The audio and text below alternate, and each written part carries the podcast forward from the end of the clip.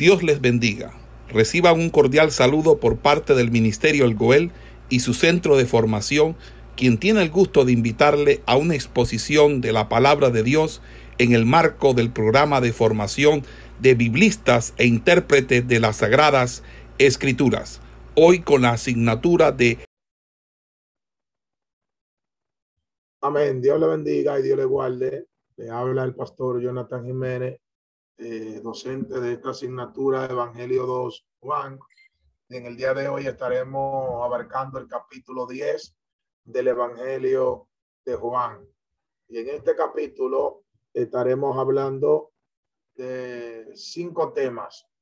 Número uno, estaremos hablando de la parábola del redil.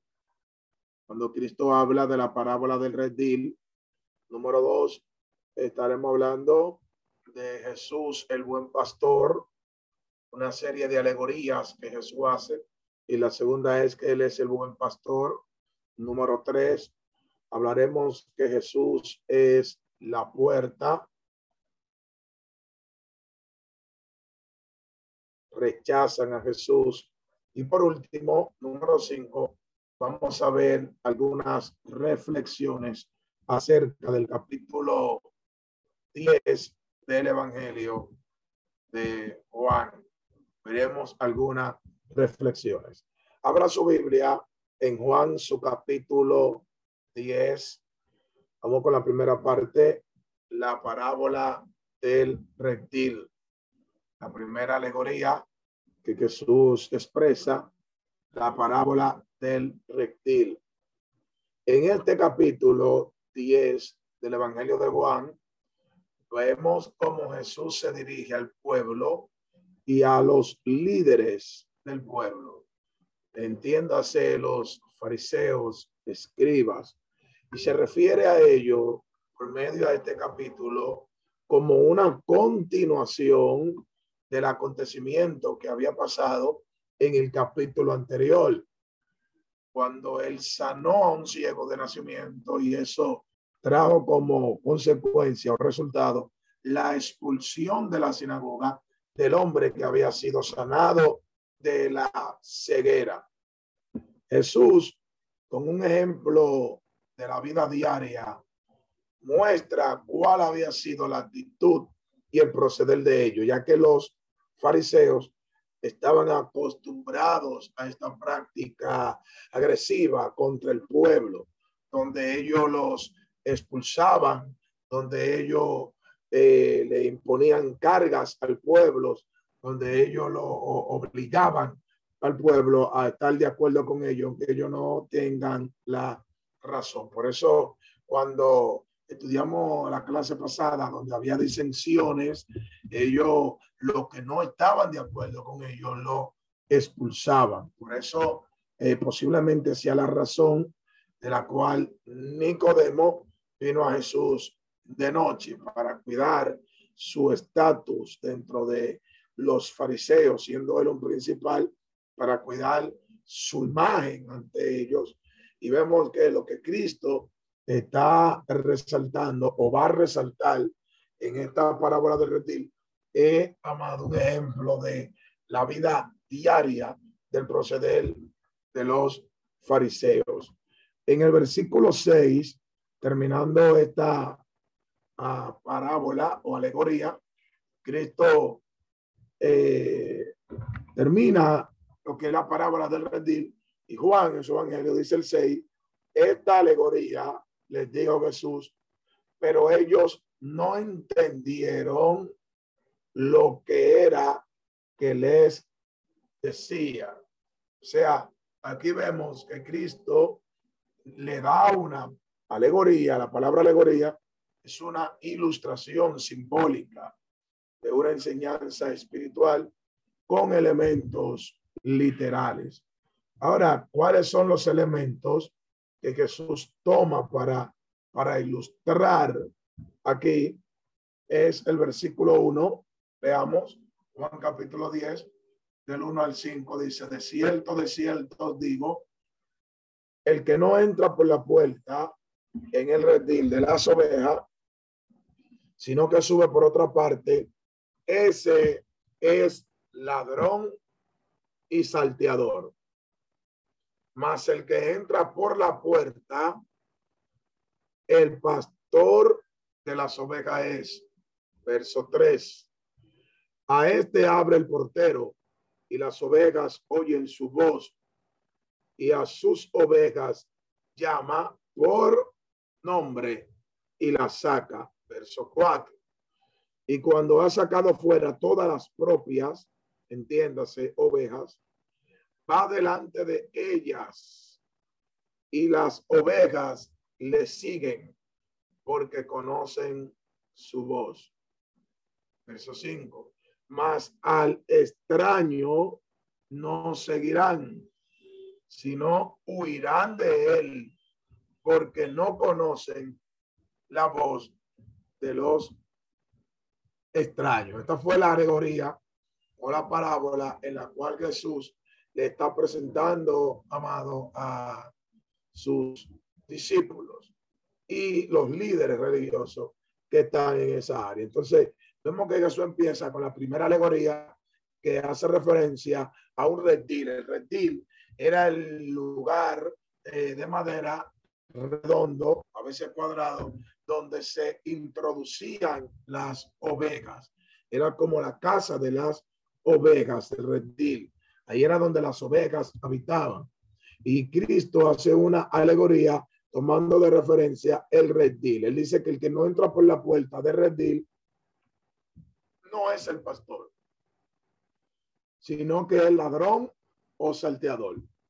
Pero él aclara que el que entra por la puerta es el pastor. Y dice que el portero que está a cargo del redil abre la puerta al pastor porque el portero conoce al pastor de las ovejas. O sea, Cristo está refiriéndose aquí, claro está, a lo que pasó en el capítulo anterior, de que los fariseos no son los pastores de Israel, sino que ellos vienen siendo como los salteadores el ladrón, los ladrones. Entonces la palabra aquí, alegoría, en el versículo 6, significa figura, proverbio, que por un lado ilustra una cosa, pero que de igual manera necesita que Jesús lo explique, necesita una explicación. Por eso, dice el versículo 6, que ellos no entendieron lo que él les decía. Jesús emplea dos imágenes más, tanto para los líderes, entiéndase los fariseos, como para ellos mismos, o sea, los discípulos, y para él mismo también dar una enseñanza clara de lo que quiere explicar. O sea, esta alegoría tiene varios elementos, puerta y pastor. La puerta y pastor, estos elementos se aplican a Jesús. En cambio, ladrón o salteador y asalariado se aplican para los líderes religiosos de esa época que cuidan las ovejas. El término ovejas se refiere al pueblo de Israel. esa es la explicación de lo que es esta alegoría. Y luego Cristo habla de lo que es el buen pastor para explicar lo que es esta alegoría, para que se pueda entender claramente lo que él dijo en la primera alegoría. Él hace una segunda alegoría y es la alegoría de el buen pastor. Aun cuando Jesús usa diferentes imágenes, estas tienen el mismo significado. Lo que hicieron los fariseos con el hombre que había sido sanado es robar las ovejas y maltratarlas, tal como lo hace un ladrón y un salteador con las ovejas. En cambio, el pastor claramente cuida las ovejas, apacienta las ovejas, ya que el trabajo de un pastor es apacentar. Por otra parte, muestran claramente estas alegorías que los fariseos no se preocupan de las ovejas, no están cuidándolas, no le están apacentando, no le están dando de comer. Y el ejemplo del hombre que había sido sanado, que era ciego de nacimiento, nos da un ejemplo vivo y claro de esto, de que la actitud de los líderes religiosos de esa época es una actitud de un asalariado, no de un buen pastor, que huye inmediatamente cuando ve venir el lobo o el peligro a las ovejas. En otra palabra, los muchos líderes de esa época, de ese tiempo, los fariseos, le faltaba amor por el pueblo. Esa es la gran diferencia entre ellos y Jesús. Que Jesús sí tenía amor por el pueblo y compasión por el pueblo. Él tiene amor por sus ovejas, tiene misericordia, tiene paciencia, tiene preocupación. La Biblia enseña que Jesús es el buen pastor y a la vez también es la puerta por donde deben entrar las ovejas. Entonces, amado, vale la pena entender lo que se está explicando aquí en esta parte. Dice que Jesús, amén, le está enseñando a ellos que Él es el buen pastor y que ellos son asalariados. Luego muestra que Él es, amén, el que entra a sacar las ovejas, mas ellos son el ladrón que ve venir el lobo, ve venir el peligro y deja que el lobo se lleve las propias ovejas que no son de ellos. En una ocasión, dice que Cristo mirando al pueblo, dice que vio que el pueblo andaba como oveja sin pastor. Y dice que él miró a la multitud con compasión. Él tuvo compasión de la multitud por cuanto ellos estaban como oveja sin pastor. Amén. Y aquí entramos a lo que es la segunda parte de lo que es Jesús el buen pastor, donde él comienza a hablar de una segunda alegoría porque ellos no entendieron la primera. Dice el versículo 7. Volvió pues Jesús a decirles, de cierto, de cierto, os digo, yo soy la puerta de las ovejas. Aquí vemos como Cristo está prácticamente explicando lo que es la primera alegoría. La primera alegoría, en el versículo 1 dice, de cierto, de cierto digo, que el que no entra por la puerta en el redil de las ovejas, sino que sube por otra parte, ese es el ladrón y el salteador, verso 2. Mas el que entra por la puerta, el pastor de las ovejas. Cristo aquí se pronuncia como la puerta de las ovejas. De manera que el pastor que entra por la puerta es el pastor. O sea, él enseña que él es la puerta y también es el pastor que entra por la puerta. O sea, la puerta eh, será la única vía en la cual se podía penetrar o entrar en el rectil. Y el rectil para las ovejas representa un lugar de paz, un lugar de descanso, un lugar de seguridad, un lugar de cobertura, un lugar de protección. Y Jesús es la puerta de ese lugar de protección, es la puerta de ese lugar de paz, donde nosotros por medio a Él entramos a ese lugar de tranquilidad, a ese lugar de paz. Pero no solo eso, sino también que Él es el pastor que entra por esa puerta para atender las ovejas. O sea, mire qué tremendo es el capítulo 10 aquí de Juan. Aquí Cristo, iniciando su segunda alegoría, aquí vemos que hay una relación, una relación entre la puerta y las ovejas. Que las ovejas tienen que entrar por la puerta. O sea, si no entran por la puerta, no pueden penetrar el. Vemos que también hay una relación entre el pastor y la puerta, porque el pastor debe pasar por la puerta, debe entrar por la puerta. O sea que Jesús todo líder, todo pastor debe entrar por la puerta. No puede subir por otro lado.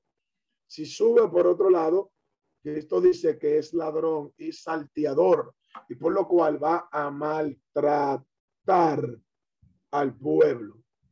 Como lo hicieron con el hombre que había sido sanado, que fue maltratado, fue maltratado por los líderes religiosos. Ellos los maltrataron, lo pulsaron a ellos. Bien, aquí en esta parte, lo que Jesús destaca es que existe también una buena relación entre las ovejas y su pastor. Bueno, aquí él dice que el, el pastor conoce sus ovejas y que ella le conocen a él. Veamos, el versículo 8 dice, todo lo que antes de mí vinieron, ladrones son y salteadores, pero no los oyeron las ovejas, porque las ovejas no tienen relación entre los ladrones. No hay relación entre ladrones y ovejas. No hay relación entre salteadores y ovejas. La relación es entre el pastor y las ovejas. Verso 9 dice, yo soy la puerta. El que por mí entrare será salvo y entrará y saldrá y hallará pastos. O sea que lo que le está explicando unos minutos atrás es que es de suma importancia entrar por la puerta. Es la única vía para llegar allá al reptil. Bueno, el 14 dice, yo soy el buen pastor y conozco mis ovejas y las mías me conocen. Hay una buena relación entre el pastor y las ovejas. Dice ahí que él es el buen pastor y conozco mis ovejas y las ovejas que son de él le conocen. Los pastores debemos conocer las ovejas y las ovejas deben conocer también a su pastor. De oveja pastor, debe haber una buena relación de comunicación de oveja a pastor, debe haber una buena relación de opinión, consejería de pastor a oveja. Debe haber una íntima relación entre pastor y oveja. Eso es lo que aquí Cristo está expresando. Es una relación profunda, una relación profunda de amistad, de hermandad que debe haber entre ambos. El pastor cuida de tan buena forma sus ovejas que busca siempre un buen pasto y les da vida en abundancia y les protege de animales salvajes. Amén. Por eso el Salmo 23, cuando el salmista hace referencia al pastor, dice, Jehová es mi pastor, nada me faltará en lugares de delicados pastos, me hará descansar. Dice, y junto a agua de reposo me pastoreará y confortará mi alma, porque el pastor debe confortar, cuidar, apacentar, atender a la oveja. El versículo 10 presenta la relación que tiene el ladrón, el salteador con las ovejas.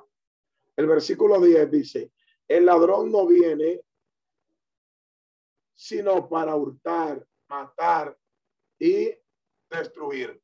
Pero yo, que soy el buen pastor, he venido para que tengan vida y para que la tengan en abundancia. O sea, aquí vemos cuál es la intención del buen pastor y cuál es la intención del ladrón, el salteador.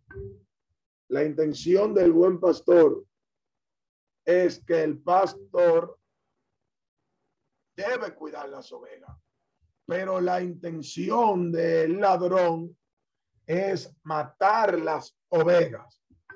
Esa es la intención del ladrón, matar las ovejas, asesinar las ovejas, destruir las ovejas, como hicieron con la vida de este hombre que era ciego. Lo expulsaron sin ningún tipo de humanidad, sin ningún tipo de sentimiento sobre él. Entonces nos damos cuenta cómo aquí el ladrón tiene una intención de matar, hurtar y destruir. En cambio, el buen pastor tiene una buena intención de dar vida y para que la tengan en abundancia. El versículo 11 dice, yo soy el buen pastor. El buen pastor su vida da por las ovejas. Mire lo que, lo que expresa aquí el versículo 11. La figura del buen pastor, aunque sea muy hermosa, no puede explicarlo todo.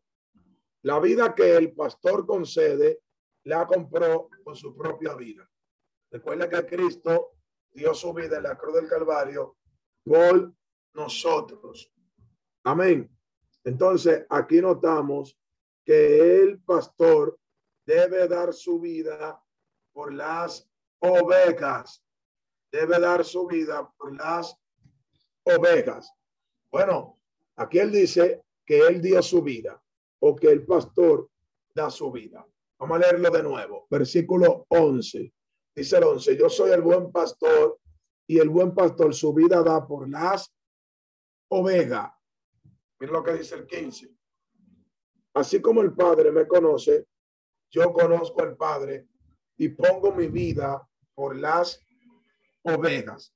Él está diciendo que como buen pastor, él debe poner su vida por las ovejas. Él concede vida abundantemente, pero también él da su vida por nosotros. Ya que se coloca a sí mismo bajo el juicio de Dios en favor de los suyos y les protege contra la ira de Dios. Igualmente, Él muere para dar vida a los suyos. En esto consiste el amor por ellos, en el morir por ellos, es decir, por nosotros. Si el amor de Dios se demuestra en que aún nosotros siendo pecadores, Cristo murió por nosotros. El amor de Jesús es tan grande que Jesús compara en los versículos 14 y versículo 15 la relación que hay entre sus ovejas y él nuevamente lo revela la, esa relación y también la relación íntima, no solamente que él tiene con las ovejas, sino que también la relación que él tiene con el Padre. Dice el 14, yo soy el buen pastor y conozco mis ovejas y las mías me conocen. Así como el Padre me conoce y yo conozco al Padre. Cristo aquí dice que él como buen pastor conoce a sus ovejas, sus ovejas lo conocen a él, así como el Padre lo conoce a él y así él como conoce al Padre. O sea que la relación entre oveja y pastor debe ser como la relación que Jesús tuvo con su Padre. Avanzando con los textos por texto, dice el versículo 12, que el asalariado, el que no es el pastor, de quien no son propias las ovejas, ve venir el lobo, el peligro, y deja las ovejas y huye. Y el lobo arrebata con violencia las ovejas y las dispersa. Dice el 13, así que el asalariado huye porque es asalariado y no le importa las ovejas. Vemos, amado, que mientras el buen pastor su vida da por las ovejas, el asalariado huye. El asalariado no da su vida. El asalariado lo que hace es que deja que el lobo disperse las oveja.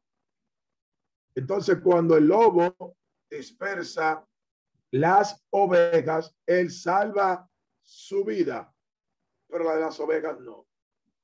Por eso puedo notar aquí que hay diferencia entre el asalariado y el buen pastor. El buen pastor entrega su vida por las ovejas, ve el peligro, ve el peligro y las defiende. Pero el asalariado no. El asalariado ve venir el peligro y lo que hace es que se va y deja que las ovejas sean dispersadas. Tenemos el caso de David, primero de Samuel capítulo 17, donde él demuestra lo que es un buen pastor. Demuestra lo que es un buen pastor. Primera de Samuel capítulo 17, versículo 34 al 37. Dice el 30, el, el 30 y... Bien, vamos a buscarlo aquí. Bien, el 34. Primera de Samuel, capítulo 17, del 34 al 37. Aquí David muestra lo que es un buen pastor. Dice el 34. David respondió a Saúl, tu siervo era pastor de las ovejas de su padre.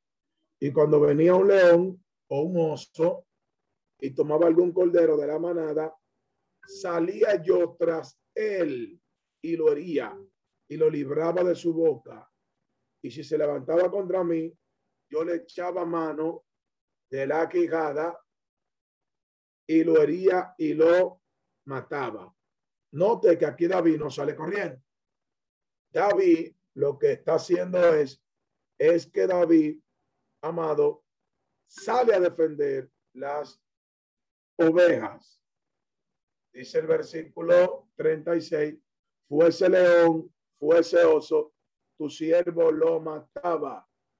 Y este filisteo incircunciso será como uno de ellos, porque ha provocado al ejército del Dios viviente. Y dice el 37, y añadió David, Jehová que me ha librado de la garra del león y de la garra del oso, él también me librará de la mano del filisteo. Y Saúl dijo a David, vete, que Jehová está contigo. Amén. En estos textos bíblicos, nosotros podemos notar lo que es un buen pastor. Cuando venía el oso, venía el león, que hacia David los hería, los maltrataba para que dejen a sus ovejas tranquilas. Pero el asalariado, cuando ve venir el peligro, el lobo, el oso, huye. Esta es la diferencia entre el buen pastor y el asalariado. Por eso, el pastor debe tener una buena comunión, conexión, comunicación, unidad, amor, compasión, misericordia, cuidado de sus ovejas. El pastor conoce sus ovejas y estas lo conocen a él. Esa relación no puede faltar. En el versículo 17 dice que el padre ama al hijo, pero enseña que el hijo amado, en el versículo 17, pone su vida por sus ovejas. O sea que el amor del Padre se dirige tanto a Jesús como a los creyentes. Es lo que dice el 17, vamos a leerlo. Por eso me ama el Padre, porque yo pongo mi vida para volverla a tomar. Y dice el 18, nadie me la quita, sino que yo de mí mismo la pongo. Tengo poder para ponerla y tengo poder para volverla a tomar. Este mandamiento recibí del Padre. Él dice que el Padre le ama porque él pone su vida por las ovejas y puede volverla a tomar. Ahí en el versículo 18, Jesús demuestra que su muerte futura es una entrega voluntaria y no es efectuada por ningún hombre. Morir no es el final del destino, de un destino, porque aquí Cristo muestra que su destino no terminó en la cruz, no fue su final, sino aquí la muerte de Jesús es la demostración de su poder, del cual su resurrección será la prueba. Aquí vemos que él mismo dispone su vida de tal forma que la puede poner, como volverla a tomar. Cuando dice poner su vida, morir y volverla a tomar es resucitar. Detrás de su muerte y resurrección está la voluntad del Padre. Está la voluntad del Padre en la cual Jesús le obedece. En la cual Jesús le obedece. Dice el versículo 19 que volvió a haber disensión entre los judíos por esta palabra. Si hubo disensión por esta palabra entre los judíos, y dice que muchos de ellos decían, demonio tiene y está fuera de sí. ¿Por qué le oís? Y dice el 21, decían otros, esta palabra no son de endemoniado. ¿Puede acaso el demonio abrir los ojos de los ciegos? Note que esta parte aquí de la disensión que hay en el pueblo, donde dicen que acaso un endemoniado puede abrir los ojos de los ciegos, hace referencia, amado, a lo que había pasado, hace referencia a lo que había pasado del nacimiento del, del, del, del ciego que nació ciego Amén. Que Cristo había sanado. Entonces, quiero explicar algo referente eh, a redil. Bien, cada redil, como le había hablado, tiene o tenía una puerta por donde las ovejas podían entrar y podían salir. Y aparte de la puerta, tenía un portero, que el portero tenía la responsabilidad de solo dejar entrar aquellos que eran los pastores del redil. En un redil se podían alojar varios rebaños de ovejas en un solo redil. Y cada pastor entraba y llamaba sus ovejas y sus ovejas le seguían porque eran suyas. El portero no tiene un significado aquí de suma importancia en la alegoría de Jesús, solo sirve como para completar la enseñanza. Ahora, las figuras, pastor y puerta, como le expliqué, son igual.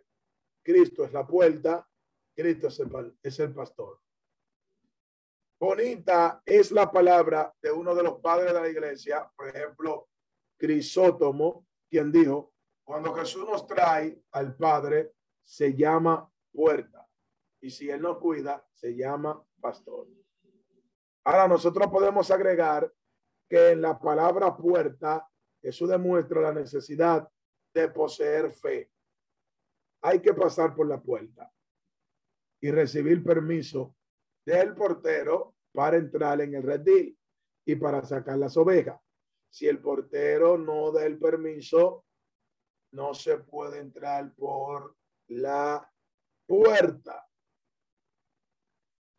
Ahora, esta es especialmente una parábola para líderes, para pastores. Son buenos líderes solo aquellos que aceptan a Jesucristo como su único y suficiente Salvador y como su guía y como su líder y como pastor de las ovejas. Nosotros somos administradores de las ovejas de Jesús. Por eso Pedro dice en su capítulo 5, verso 1, apacentad la grey de Dios que está entre vosotros. La grey es de Dios. Entonces vemos una relación entre el versículo 1 y en el versículo 8. El versículo 1, mire lo que dice. De cierto, de cierto digo que el que no entrare por la puerta del retil de las ovejas, sino que sube por otra parte, ese es el ladrón y el salteador. En el versículo 8, Cristo explica eso y dice, todo lo que antes vinieron, ladrones son y salteadores, pero no los oyeron las ovejas. No lo oyeron, hay una relación. Todo lo que antes vinieron son ladrones y salteadores. Eso tiene en mente a los líderes que como en el capítulo anterior, en el 9, no cuidaron bien de el hombre ciego, sino que lo expulsaron. Vemos que ellos son salteadores, la oveja no lo oye. Ahora en el versículo 9, piensa en toda la gente, Jesús. Todo lo que necesitan y tienen que pasar por él, por la puerta. Pasar por la puerta es creer en Jesús para ser salvo y no perder su vida. Por eso dice el versículo 9, yo soy la puerta, el que por mí entrare será salvo. Dice que entrará y hallará que pasto, hallará descanso. Por eso él dice que él es la puerta. Jesús es la puerta y para entrar por esa puerta hay que creer en él para ser salvo. Ahora vamos a pasar al siguiente punto, que es que los judíos rechazan a Jesús. Eso vemos, lo vemos desde el versículo 22 hasta el versículo 42. Desde el versículo 22 hasta el 42. El gran tema de los capítulos 5 hasta el capítulo 10, donde estamos tratando, se trata de la siguiente pregunta. ¿Quién es Jesús? Los líderes esperaron tener esa respuesta a esa pregunta. Y aunque la recibieron de parte de Cristo y por las señales que él hacía, ellos la rechazaron. La discusión de ahora tiene lugar unos meses después de la anterior pregunta, ya que ahora nos encontramos en la fiesta de la dedicación que se celebraba en invierno en Israel, aproximadamente para el, mes de diciembre. Dice el versículo 22, celebra, celebra, celebrábase en Jerusalén la fiesta de la dedicación. Y dice ahí el texto, era invierno. El invierno allá en, Israel es aproximadamente en los meses fríos, diciembre. Verso 23. Y Jesús andaba en el templo por el pórtico de Salomón. Verso 24. Y le rodearon los judíos y le dijeron, ¿hasta cuándo nos turbarás el alma? Si tú eres el Cristo, dínoslo abiertamente. Aquí tenemos la pregunta que ellos le dicen a Jesús que quién es él, que se lo diga. Verso 25, Jesús le dijo, ya yo se lo he dicho y no creen. Las obras que yo hago en nombre de mi Padre, ellas dan testimonio de mí. Verso 26, pero vosotros no creéis porque no soy de mis ovejas, como os he dicho. Verso 27, mis ovejas oyen mi voz y yo la conozco y me siguen. Notamos aquí que Cristo sí le había dicho a ellos que él era el Cristo, pero ellos no lo oyeron, rechazaron la respuesta porque no eran de sus ovejas, no eran de su reptil. Recuerden que el pastor y oyen la voz de su pastor y le siguen. Por eso Jesús se halla en el pórtico de Salomón. a fin de protegerse de los fuertes vientos del, del invierno, del frío abrasador que hacía allá en Jerusalén.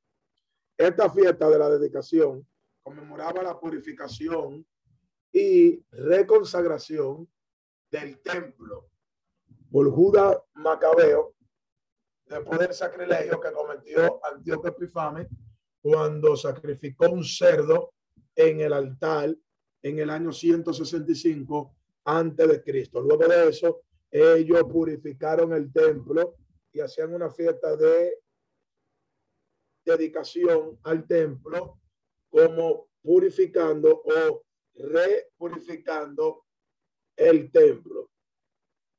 Y los judíos exigen de Jesús que ponga término a sus dudas, que le responda, que le dé una respuesta clara, si él es el Cristo o no. Y vemos que Jesús se lo reitera. Le dijo, ya yo se lo he dicho. El problema es que ustedes no entienden este lenguaje.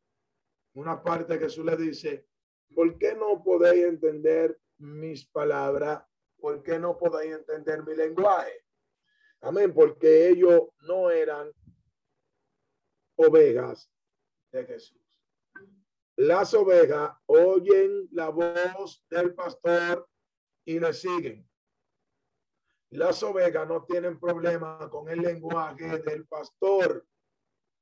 Las ovejas no tienen problema con las palabras del pastor. Las ovejas comprenden el significado profundo de las palabras de su pastor, que viene de Dios. Entonces, en el ataque contra Jesús, ellos están incluyendo también a las ovejas. Jesús, sin embargo, les declaró que ellas se sienten seguras a su lado y las ovejas tienen vida eterna y no perecerán. Esto dice que las ovejas no perecerán. Versículo 28.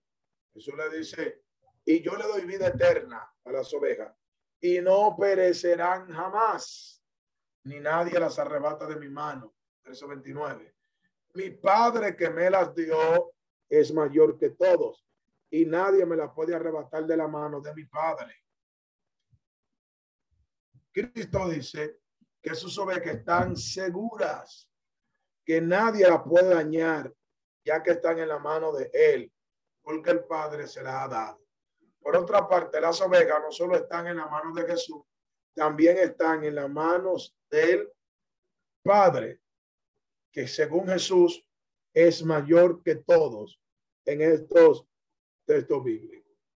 En el libro de Romanos, su capítulo 8, versículo 38 y 39, nos da un ejemplo de esta seguridad que las ovejas tienen en las manos del Padre. Romanos capítulo 8, versos 38 y 39. Amén. Dice el 38.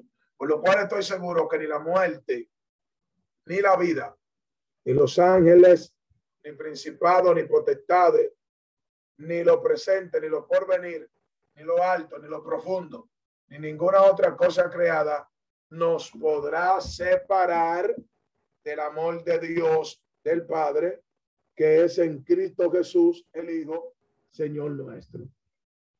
Entonces hemos amado que el amor del Padre siempre estará vigente y presente para el cuidado de las ovejas. Jesús puede decir que está en las manos del Padre, porque Él y el Padre uno son. Es decir, entre ellos hay una completa unión en el ser. Por eso dice el versículo 30, yo y el Padre, uno somos. Yo y el Padre, uno somos. Estas últimas palabras de Jesús son para los judíos motivo suficiente para tomar piedras otra vez para arrojárselas. Bueno, en el capítulo 8, verso 59, cuando él dijo que antes de que Abraham fuese, yo soy, tomaron piedra para matarlo y él se fue en medio de ellos. Aquí vemos que ellos por segunda vez toman piedra para matarle. pero Jesús apela a sus obras como la prueba de su divinidad. Bien, vamos a ver, versículo 31. Entonces los judíos volvieron a tomar piedras para apedrearle.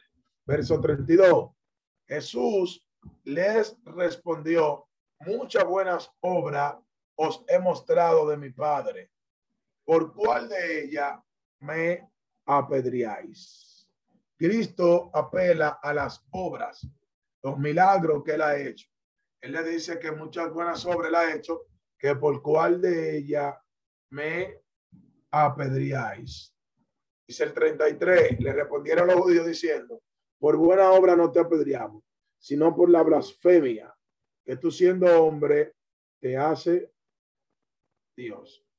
Él le dice, yo y el Padre uno somos. Ellos entendieron de que Jesús, siendo hombre, se hacía, amén, Dios. Siendo hombre, se hacía Dios. Ahora, los judíos, no obstante, separan las obras de Jesús de su pretensión de ser hijo de Dios, cuando él dice que era igual al Padre. Y no tiran piedras, sino que dicen que por causa de que él se hace Dios, es que le quieren tirar piedras, no por sus obras, sino por sus palabras, las que para ellos equivalen a blasfemia, pecado. Que Jesús mantiene con énfasis la relación entre sus obras y la pretensión de su divinidad. Además, no se habla en el Salmo 82 de los jueces a quienes se les menciona como dioses porque son representantes de Dios. O sea, Jesús cita este salmo para representar a esos jueces. Dice el versículo 34, Jesús le respondió, no está escrito en vuestra ley, yo dije dioses sois. Verso 35. Y si llamó dioses a aquellos a quienes vino la palabra de Dios y la escritura no puede ser quebrantada. Verso 36. Al que el Padre santificó y envió al mundo, vosotros decís, tú blasfema, porque dije, hijo de Dios soy. Cristo cita el Salmo 82 donde Dios le dice a los jueces que eran dioses porque eran sus representantes. ¿Cuánta más razón tiene él para llamarse hijo de Dios? Como Dios lo santificó y lo envió, él tiene el derecho de llamarse hijo de Dios. Así nosotros como representantes de Jesús, de Dios, aquí en la tierra, somos sus hijos. Por eso Juan 1, verso 12 dice, más a todo lo que le recibieron, y le dio potestad de ser hechos hijos de Dios.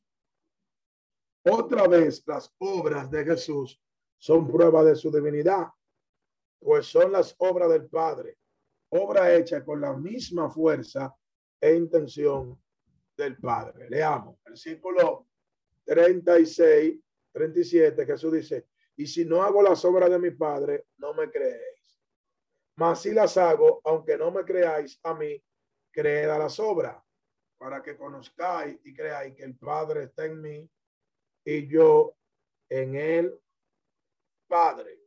O sea, Cristo dice que las obras que él hace no vienen de él, sino que las obras que él hace vienen del Padre. Ahora Jesús no solamente se defiende contra sus adversarios, sino también que les hace a ellos un llamado a la fe en su Padre, en la unidad que él tiene con el Padre. Se basa a sus obras. Por eso le dice que crean a las obras para que crean al Padre. Entonces los judíos, cegados por su incredulidad, intentaron otra vez apresarle, pero Jesús se les escapó de las manos porque aún no era el tiempo para morir, sino para hacer otra obra que glorifique a su Padre, que la veremos en el capítulo 11, que es la resurrección de Lázaro. Bueno, en el 9, cuando le preguntaron a Cristo Eh, ¿Quién nació para que este naciera, naciera ciego? Eh, ¿Quién pecó? ¿Pecó él o pecó en su padre? Dice la escritura que Cristo le dijo, no fue que él pecó, sino para que las obras de Dios se manifiesten en él. Y él hizo una obra con el ciego, ahora va a hacer otra obra con Lázaro. Verso 39. Procuraron otra vez prenderle, pero él se escapó de sus manos. Verso 40. Y se fue de nuevo al otro lado del Jordán, al lugar donde primero había estado bautizando con Juan, y se quedó allí. Y muchos venían a él y decían, Juan a la verdad, ninguna señal hizo, pero todo lo que Juan dijo de este era verdad. Y dice que muchos creyeron en él allí. Muchos creyeron en él allí. Cristo se fue a un lugar apartado de ahí del templo. Y dice que se fue al otro lado del Jordán. Betania era más segura que la capital religiosa de Israel. Y en ese lugar estuvo anteriormente bautizando a Juan en esa área de Betania, por donde estaba el Jordán. Y allí también había predicado que Jesús era mayor que él. Y Juan había dado testimonio de Jesús. Y mucha gente de ese lugar recordaban las palabras de él, Juan el Bautista, cuando él expresó que Jesús era el Cristo. Y dice que ellos creyeron y se dieron cuenta que los milagros que Jesús había hecho probaban que él era el Cristo. Y esto produjo que muchos creyeran en él.